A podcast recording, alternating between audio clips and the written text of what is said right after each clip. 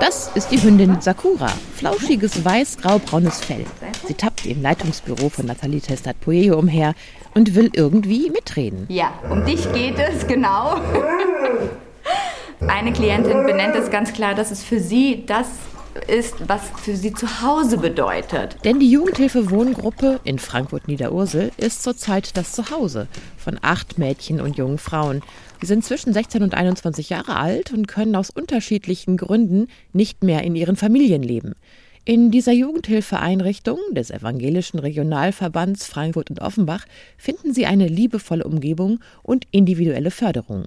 Wie Tessa, 20 Jahre alt, die Hündin Sakura beschert ihr ein Zuhause-Gefühl. Das ist immer sehr schön, so herzlich empfangen zu werden, weil die sich halt immer total freut, wenn man reinkommt. Die Leiterin der Einrichtung, Nathalie Testat Poejo, hat eine Weiterbildung zur tiergestützten Pädagogin absolviert und ihre Hündin ebenfalls ausbilden und zertifizieren lassen.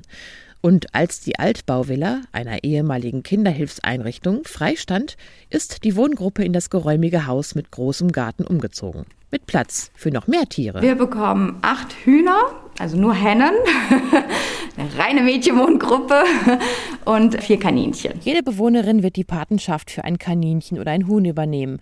Und das heißt Füttern, Ausmisten und Tierarztbesuche. Und zusätzlich dazu gibt es eine gezielte Stunde Arbeit mit einem beliebigen Tier. Was das Zusammenleben mit den Tieren bringt für die Mädchen und jungen Frauen? Das liegt für die Leiterin und für Tessa auf der Hand. Allein dieses, dass die Tiere die Klientinnen hier bedingungslos annehmen, unvoreingenommen sind und nicht urteilen.